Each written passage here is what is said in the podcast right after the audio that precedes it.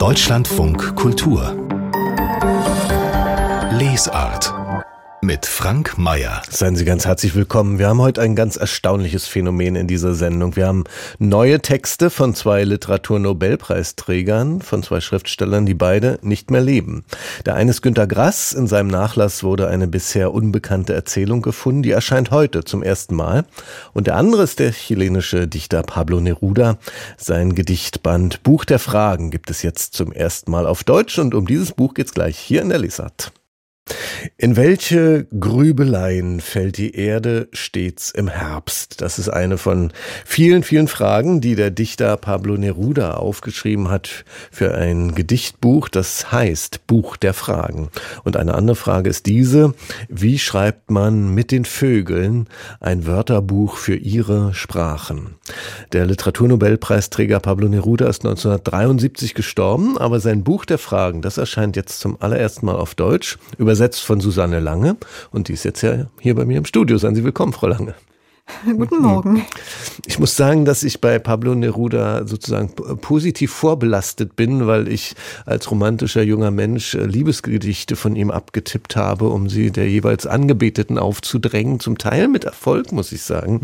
Ähm, wie, wie, deswegen sind mir seine Liebesgedichte besonders nah. Wie ist das denn bei Ihnen? Was ist Ihnen besonders nah an Pablo Neruda?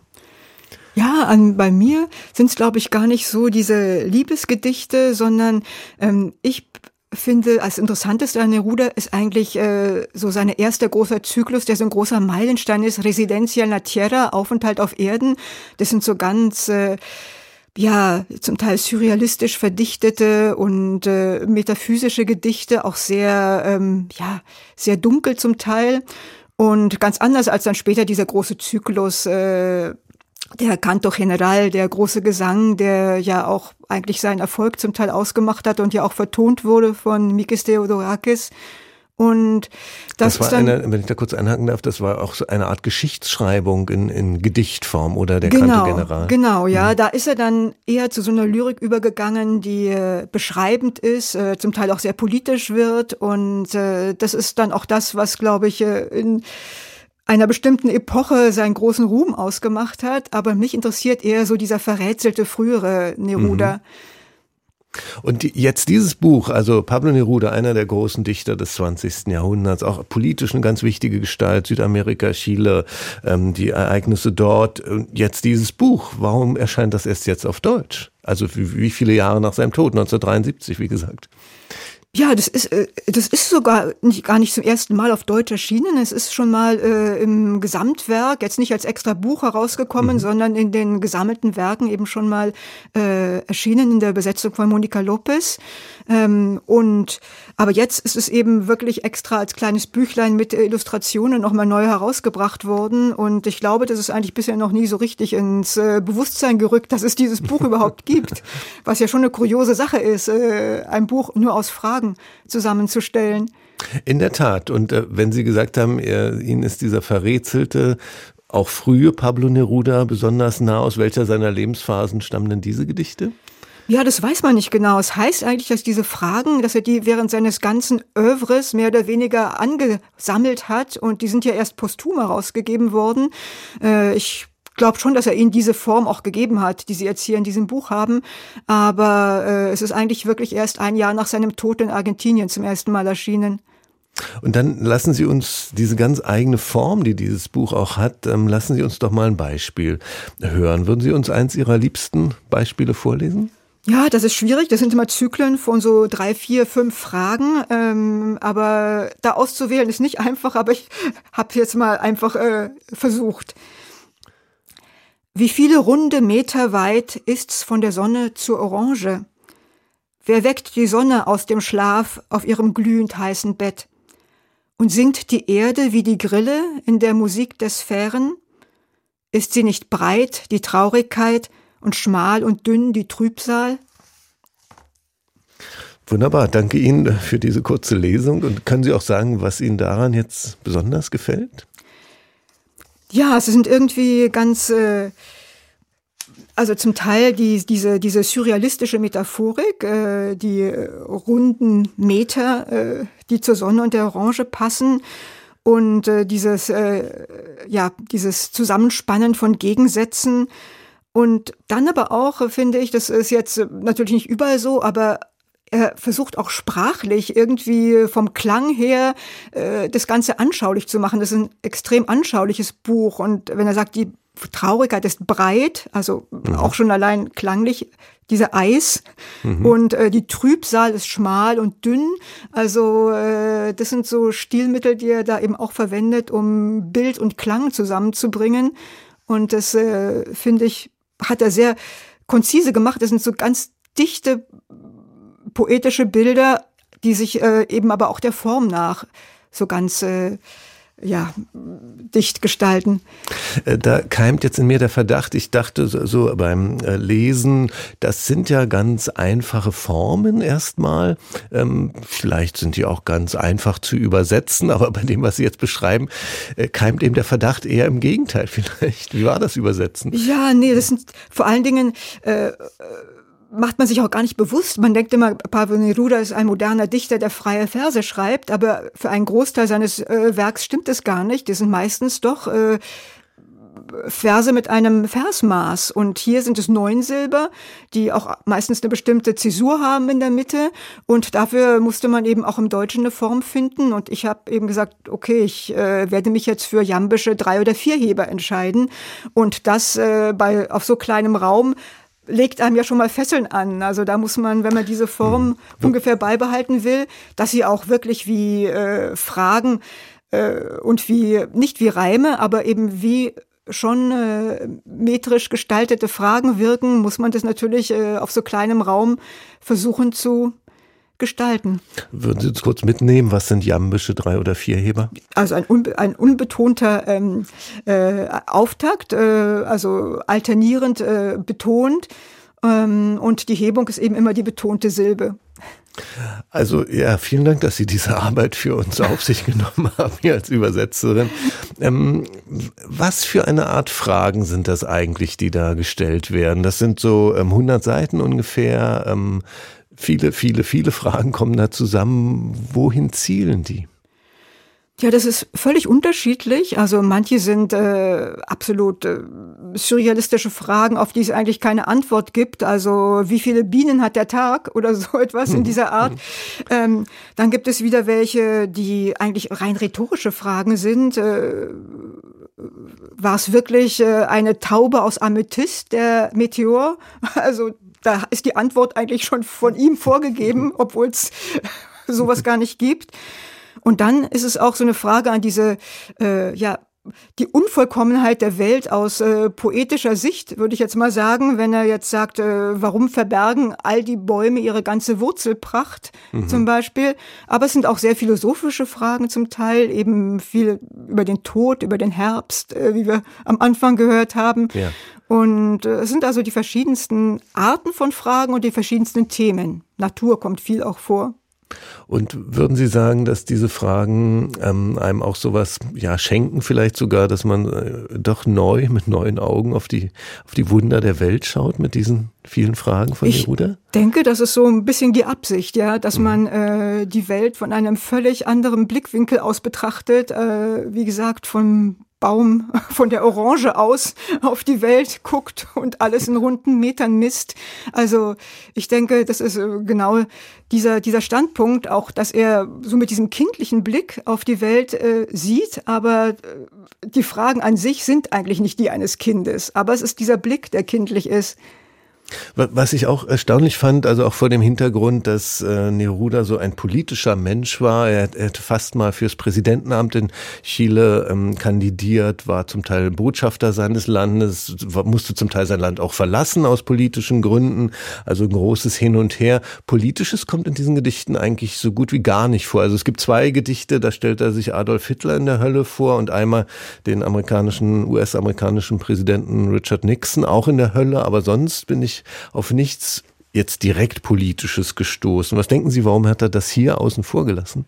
Ja, ich glaube, das war eine Phase in seinem Werk, die ungeheuer intensiv war. Also es er hat wahnsinnig viele politische Gedichte geschrieben, sehr viele Oden an ja die verschiedensten äh, politischen Themen. Auch Aber, mit schlimmen äh, Irrtümern sozusagen, genau, Oden an Stalin zum genau, Beispiel. Ja. Genau, genau. Und äh, am, gegen Ende seines Lebens auch die ganzen anderen posthumen Werke, die sind äh, wieder ja, wenn dann subtil politisch und nicht mhm. eben auf der thematischen Ebene, dass er das thematisiert. Und deshalb finde ich auch gerade sein Spätwerk, also sein Frühwerk und sein Spätwerk finde ich eigentlich die allerinteressantesten. Zu diesem Buch, also zu dieser Ausgabe, gehören jetzt auch Illustrationen einer katalanischen Künstlerin, Maria Guitar. Was würden Sie da sagen, diese Illustration, was fügen die dem Buch noch hinzu? Ja, ich finde sie eigentlich ganz äh, ganz schön und äh, sie äh, ja manchmal erinnern sie mich so ein bisschen an Sampé. Ich weiß mhm, nicht. Mhm, er wird ja dann auch wie so eine Sampé-Figur ähm, auf dem Fahrrad dargestellt, Neruda mit Neruda seiner Pfeife selbst, ne? mhm. selbst. Und was ich eigentlich ganz gut finde, ist, dass sie die nicht bebildern, diese einzelnen Fragen. Also ich habe das Gefühl, es werden nie jetzt die einzelnen Motive aus diesen Fragen aufgegriffen, sondern das sind eher so bildliche Assoziationen dazu. Das fand ich dann eigentlich ganz schön. Also wenn Sie ins Wundern kommen möchten neu, ähm, dann greifen Sie nach dem Buch der Fragen von Pablo Neruda, jetzt im Luchterhand Verlag erschienen. 100 Seiten hat dieses Buch. Susanne Lange hat es übersetzt. Vielen Dank für das Gespräch hier im Deutschlandfunk Kultur. Ja, vielen Dank. Deutschlandfunk Kultur. Das Buch meines Lebens. Also mein Name ist Rosa von Braunheim und ich soll über das Buch meines Lebens sprechen. Da gibt's natürlich so viele, aber zuletzt habe ich gelesen, als die Welt zusammenbrach von John Boyne, B-O-Y-N-E. Der hat geschrieben, Der Junge im gestreiften Pyjama und seitdem unheimlich viele, viele Romane geschrieben. Ein schwuler Autor aus Irland. Als die Welt zusammenbrach, ist praktisch eine Fortsetzung vom Jungen im gestreiften Pyjama und handelt von der damals 13-Jährigen, die inzwischen 90 ist und in England lebt und eben dieses große Geheimnis ihres Lebens hat, weil der Vater Kommandant in Auschwitz war. John Boyne ist großartig. Also ich liebe alle seine Bücher. Cyril Avery ist zum Beispiel wirklich ein ganz großartiger Roman über eine Lebensgeschichte von Mutter, uneheliches Kind, die geht nach Dublin und wir verfolgen die Lebensgeschichte dieses Cyril Avery bis zu seinem 80. Lebensjahr. Lebensjahr und eben als schwuler Mann in den verschiedenen repressiven Umgebungen von Irland, bis es dann langsam liberaler wird. Also John Boynes Bücher sind sehr, sehr unterschiedlich und die NS-Zeit ist eine Sache davon. Aber ich persönlich, ich bin im Krieg geboren, im Gefängnis in Riga 1942. Meine Eltern waren Sympathisanten. Das heißt also, meine zweiten Eltern haben mich geklaut aus Riga und nach Berlin gebracht. Und ich habe dann erst langsam entdeckt, dass es auch eine andere Seite gab. Und meine Generation hat auch in gewisser Weise Schuldgefühle. Ich meine, obwohl sie nichts damit direkt zu tun hatten. Aber es war mir immer sehr, sehr wichtig, eine Meinung zu haben. Und besonders bei meinen vielen jüdischen Freunden, besonders als ich in Amerika war, einfach meine Haltung zu zeigen als Antifaschist. Ja, John Boyne verehre ich. Der ist so Anfang 50 oder so, also ist noch viel jünger, könnte meine Tochter sein, aber ist es leider nicht. Ursula von Braunheim über ein Buch seines Lebens, als die Welt zerbrach, von John Boyne. Das ist bei uns im Pieper Verlag erschienen. Und Rosa von Braunheim hatten wir in diesem Monat zu Gast mit seinem Buch Rosas Theater. Das ist ein Band mit vier Theatertexten aus den letzten vier Jahren, erschienen im S. Fischer Verlag zu seinem 80. Geburtstag. Und das Gespräch von, mit Rosa von Braunheim, das finden Sie auf unserer Seite deutschlandfunkkultur.de. Deutschlandfunk Kultur Buchkritik Heute erscheint eine neue Erzählung von Günter Grass. Die Erzählung wurde in seinem Nachlass gefunden. Der Literaturnobelpreisträger ist 2015 gestorben und die Erzählung heißt Figuren stehen, diese bislang unbekannte Grass-Erzählung. Und die hat Jan Drees gelesen. Er ist Literaturredakteur beim Deutschlandfunk. Guten Tag, Herr Drees. Guten Tag, grüße. Figuren stehen. Können Sie uns diesen merkwürdigen Titel erstmal erklären? Welche Figuren stehen denn da wo in dieser Geschichte? Mehrere Figuren stehen da auf verschiedene Arten und Weisen zusammen. Erstmal beginnt diese Geschichte mit einer Enttäuschung. Erzählt wird am Anfang, wie Günter Grass und seine Frau Ute Ende der 1980er Jahre in die DDR eingeladen werden. Anlass ist Grass 1986 erschienener Roman Die Retten. Aus dem soll er dann in mehreren Städten lesen und sie machen einen Abstecher in den Naumburger Dom, besichtigen dort die berühmt gewordenen zwölf Stifterfiguren. Das sind die ersten, die hier stehen. Ein Ensemble mächtiger Personen, die um das Jahr 1000 nach Christus gelebt haben. Darunter auch Uta von Naumburg. Die ist ziemlich berühmt, in die wurde viel über die Jahrhunderte hineingedeutet. Selbst Walt Disney nahm sie als Vorlage für die böse Königin in Schneewittchen und die sieben Zwerge. Und inwiefern ist das eine Enttäuschung, weil Sie das jetzt gesagt haben? Das beginnt mit einer Enttäuschung? Naja, Grass erinnert sich, wie in der Nazizeit Uta von Naumburgs angeblich nordische Erscheinung geradezu abgöttisch verklärt wurde. Und natürlich denkt er sofort an seine Gattin, an Ute Grass, die 1936 geboren wurde, als der Kult um Uta von Naumburg und die Bamberger Reiter seinen Höhepunkt erreicht hatte. Und die Enttäuschung besteht darin, dass diese Figuren viel kleiner sind als Grass, die sich auf den Fotos ah, ja. vorher vorgestellt hat. Mhm. Mitte der 30er Jahre wurden viele Mädchen auf den Vornamen Uta oder Ute getauft und auf diese erste Begegnung, auf den Abstecher während seiner DDR-Reise folgt dann eben diese Spekulation, die gerade aus dem Nachlass erscheint. Und ja, wie wird daraus dann eine Geschichte aus dieser Begegnung äh, mit Uta von Naumburg? Typisch für Grass, den Kulinariker, der hat ja immer viel gekocht und gegessen. Er lädt diese Domskulpturen in Gedanken zu einem Essen ein. Es gibt Thüringer Bratwürstchen, Fischstäbchen und Kirschsuppe mit Mehlklößchen. Das Ganze erstreckt sich über viereinhalb Seiten und damit könnte Figuren stehen, erstmal als heitere Gespenstergeschichte ans Ende gelangt sein. Tatsächlich markiert diese Soiree erst den Anfang einer beinahe 20 Jahre währenden Figurenfindung. Denn immer wieder steigt diese Uta von ihrem Sockel und taucht unvermutet im Alltag von Grass auf. Beispielsweise am Kölner Dom, da steht Uta von Naumburg erneut vor ihm, dieses Mal in Gestalt einer Künstlerin, die regungslos dasteht und die mittelalterliche Skulptur nachbildet. Daher auch der Titel Figuren stehen. Und Grass ist hin und her gerissen und spätestens hier wird klar, dass seine Geschichte so etwas wie ein poetischer Werkstattbericht ist. Er zeigt, wie Figuren in der Vorstellung eines Schriftstellers entstehen, wie sie immer mal wieder aus dem Nichts auftauchen, wie ihnen mit der Zeit mehr und mehr Leben eingehaucht wird. Ja, man hat zwischenzeitlich gar den Eindruck, Grass habe sich in seine eigene Figur verliebt. Ah, ein Schriftsteller verliebt sich in eine Figur. Vielleicht auch verständlich bei Uta von Naumburg. Die gilt ja als die schönste Frau des äh, Mittelalters. Das hat unter anderem Umberto Eco gesagt kennt man unter anderem durch seinen Weltbestseller Der Name der Rose, spielt ja auch im Mittelalter. Und auf Umberto Eco spielt ähm, die Ankündigung dieser Erzählung vom Steidel Verlag auch an, als ob äh, Eco da selbst auftreten würde in der Erzählung. Tut er das denn?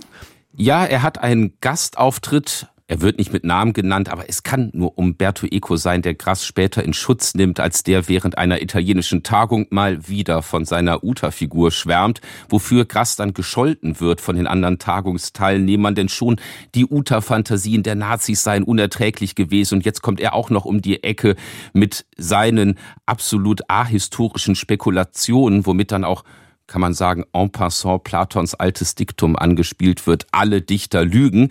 Und genau gegen diesen Anwurf wird Grass in Italien verteidigt von einem, wie er schreibt, italienischen Romancier, der dem gern finster genannten Mittelalter einen erfolgreich verfilmten Roman abgewonnen hat. Und ganz klar, das kann nur Umberto Eco sein. Ah, okay. Und ähm, also auch noch ein Ausflug nach Italien, eine Tagung, äh, Diskussion. Mhm. Das ist ja alles doch ganz schön viel Stoff für so eine Erzählung, ein Buch, das gerade mal 80 Seiten lang ist, jetzt eben aus dem Nachlass erschien. Würden Sie jetzt sagen, das ist am ehesten was für Grass-Fans oder überhaupt eine Empfehlung? Empfehlung?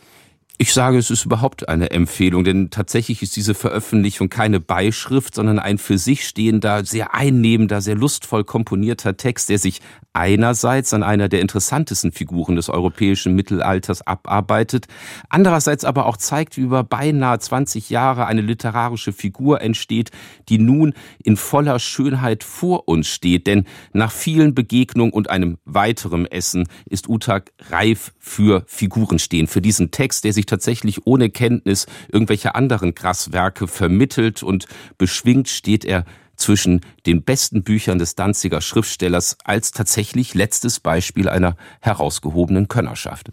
Das sagt Jan Drees über die Erzählung Figuren stehen von Günter Grass. Die erscheint heute aus seinem Nachlass im Steidel Verlag mit 80 Seiten.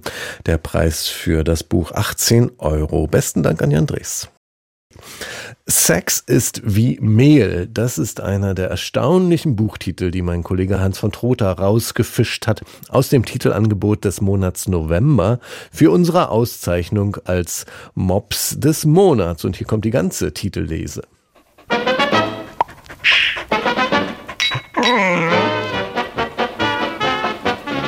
Der Mops des Monats. Weihnachten kommt alle Jahre wieder und alle Jahre wieder in auffällig lustvollen Vermengungen mit Kriminalaktivitäten, wie in Adventskalender Mord auf Ex. Überhaupt hat das literarisch beliebteste Kapitalverbrechen Hochkonjunktur. Um die eh günstigen Erfolgsprognosen zusätzlich zu pushen, spielen entsprechende Titel gern auf andere erfolgreiche Bücher, Filme, Lieder oder Redensarten an. Katz und Mord, Acht Särge und ein Todesfall, weil mein Schatz ein Serienmörder ist, Mord ist aller Laster Anfang.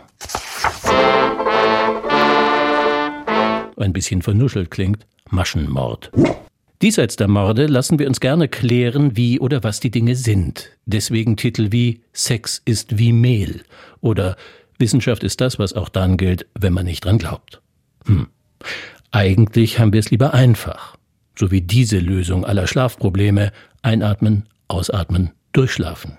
Oder gleich fast alles einfach erklärt, wobei das fast in Klammern steht. Bei die kleine Enzyklopädie von fast allem übrigens auch. Ein neuer Trend, die fast in Klammern alles erkläre? Ohne fast kommt mutig das Handbuch des glücklichen Lebens aus. Und das führt direkt zu einem der Lieblingsthemen dieses Novembers, zum Ich. Das scheint derzeit tendenziell eher in der Krise. Dafür steht nicht nur, wie ich einmal alles schaffen wollte, was ich mir schon immer vorgenommen habe, sondern erst recht kommt zu nix, nix erledigt und trotzdem fertig. Da wird es nicht einmal genannt, das Ich. Im Gegensatz zu mein perfektes Ich kann mich mal. Ergänzend dazu auf meine Schwächen ist wenigstens Verlass. Und außerdem, da komm ich von weg.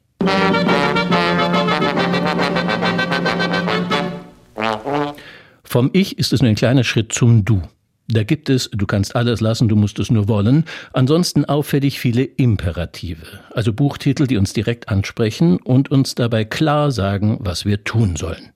Träum dich weg zum Beispiel oder lass dich verführen, aber verlieb dich besser nicht und vertrau ihm nicht. Außerdem stärke deinen Selbstwert und entdecke deine magischen Kräfte. Im Three-in-One-Bundle gibt's das Aufforderungstrippel Fly and Forget, Try and Trust, Play and Pretend. Auch nicht übersetzt wurde Follow Us. Im Gegensatz zu Berühre mich nicht. Denk an mich, wenn du stirbst und sei doch nicht besteuert. Bei so viel direkter Ansprache bleibt am Ende womöglich nur noch das Date mit dir selbst. Und als nächste Zündstufe, ich heirate mich selbst.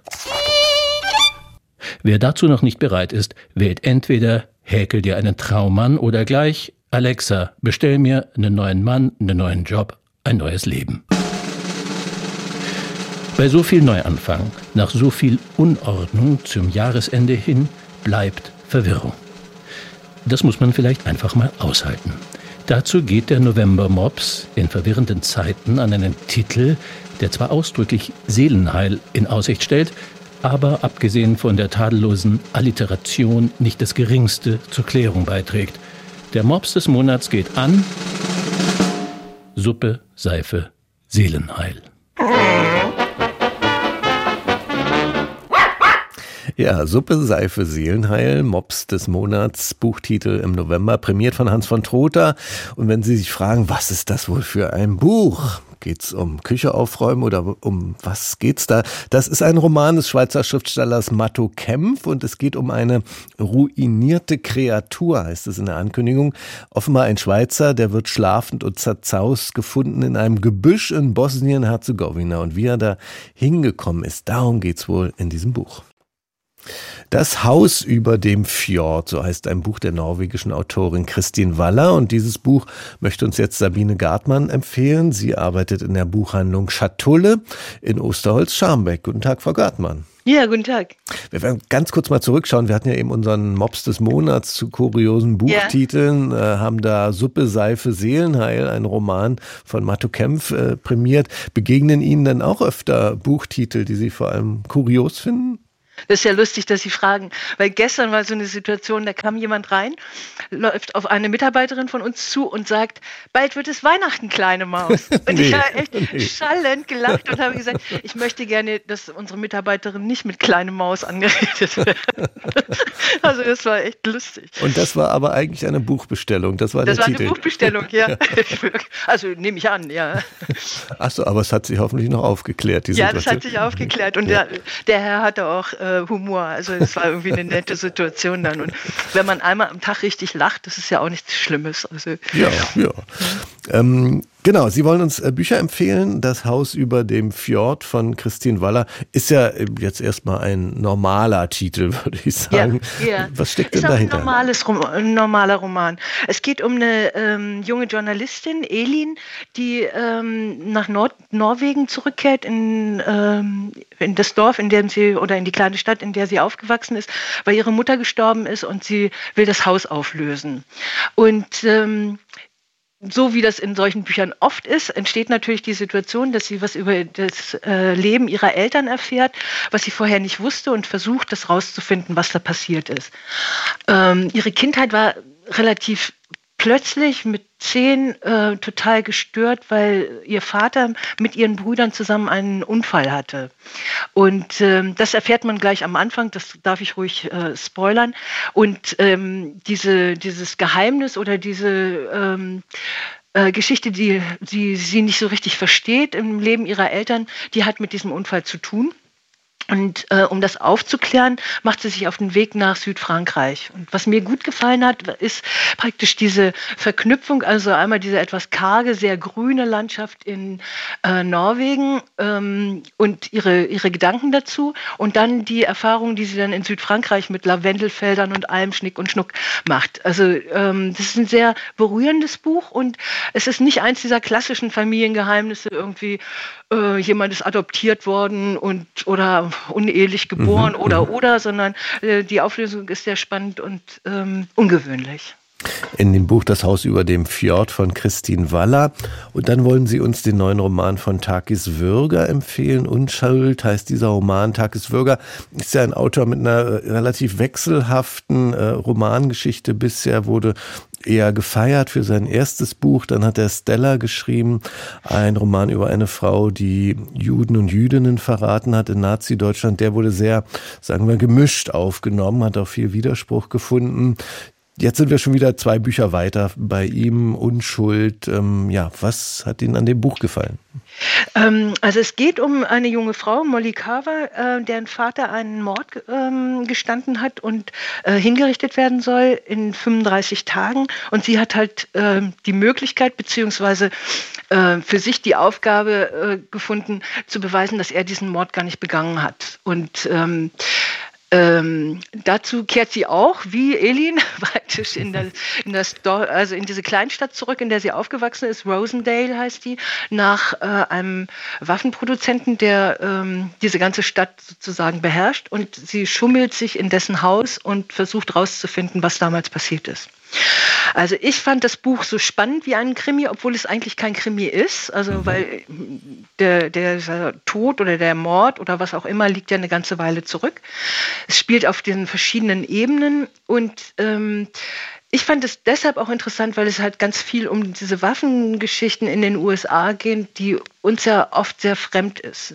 Also mhm. diese Waffenfaszination und auch die ähm, Leute von der Waffenlobby, die, die das bis aufs Messer sozusagen ver verteidigen. Mhm. mhm. Und ich finde halt eigentlich das Spannende an dem Taxisbürger, dass er so so unterschiedlich schreibt. Also es gibt ja Autoren, wo man, äh, bei denen man genau weiß, also wenn ich den lese, dann lese ich einen soliden Krimi und dann lese ich noch einen soliden Krimi und noch einen. Mhm. Und bei Takis Bürger sind die Themen so unterschiedlich, die Sprache ist auch unterschiedlich. Also ich bin absoluter Fan von ihm. Und Ihre dritte Empfehlung, das ist ein Kinderbuch aus der Willi Werkel-Reihe. Buffer will helfen, heißt das Buch von dem Texter und Illustratorengespann Johansson und Aalbohm. Jetzt ist Buffer der Hund von Willi mhm. Werkel. Wobei will der Hund denn helfen? Ja, also Willi Werkel ähm, will einen, einen Ausflug machen, er will eine Dame besuchen, die hat eine Katze und deshalb will, soll Buffer nicht mit, sondern soll zu Hause bleiben.